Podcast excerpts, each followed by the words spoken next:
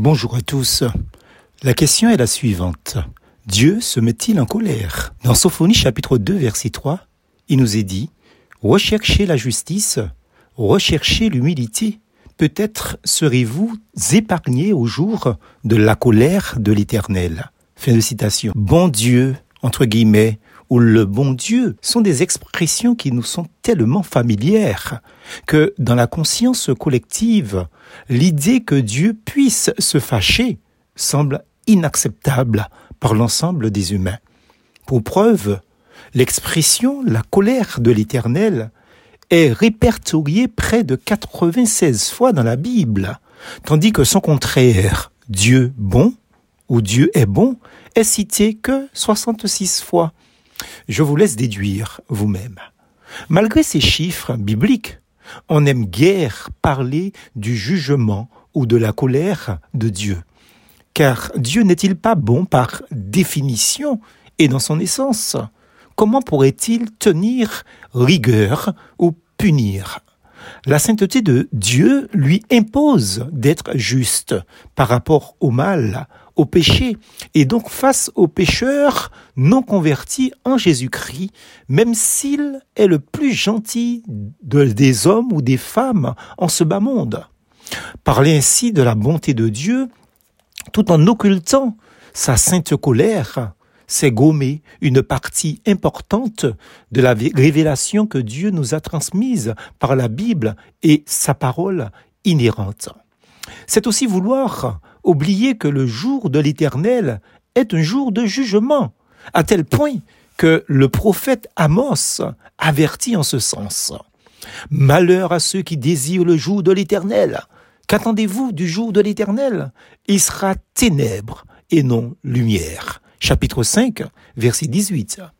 Sous-entendu, ceux qui pensent qu'ils sont déjà soi-disant prêts pour ce jour-là mais qui se berce et se vautre dans la religiosité créée par l'homme et non dans une, authentique repentance et conversion en Jésus-Christ, cela risque de passer un mauvais quart d'heure le jour du jugement et ils sont en danger de souffrir une éternité en enfer.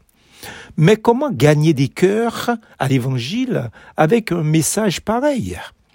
Yopaka prend mouche vinaigre traduisez en français, on n'attire pas les mouches avec du vinaigre. Oh, que c'est vrai. Mais il est moins question d'attirer que d'avertir, de mettre en garde. Ce n'est pas en flattant l'homme, ni la chair et ses passions charnelles, en lui proposant des perspectives mensongères qui se laissera conduire à la repentance et à la conversion, hors desquelles il court à la condamnation, à la perdition sans lendemain. Ce n'est pas non plus en prêchant un évangile à l'eau de rose, entre guillemets, et en séduisant des personnes en mettant une ambiance festive dans les lieux de culte pour qu'ils y restent. Là encore, ce serait les tromper en créant une sorte d'atmosphère idyllique trompeuse pour les berner ou les couillonner carrément. Prêcher l'évangile de Jésus-Christ n'est pas une performance non plus de salles les plus remplies, les plus pleines. Voilà pourquoi même si le message de l'Évangile passe mal ou scandalise nos contemporains, les prophètes avant nous et nous aujourd'hui devons proclamer qu'il nous faudra tous, sans exception, comparaître un jour devant Dieu et répondre de notre vie, de nos actes, de nos paroles, de nos indifférences, voire même de nos négligences. C'est ce qu'affirmait l'apôtre Paul en ces termes.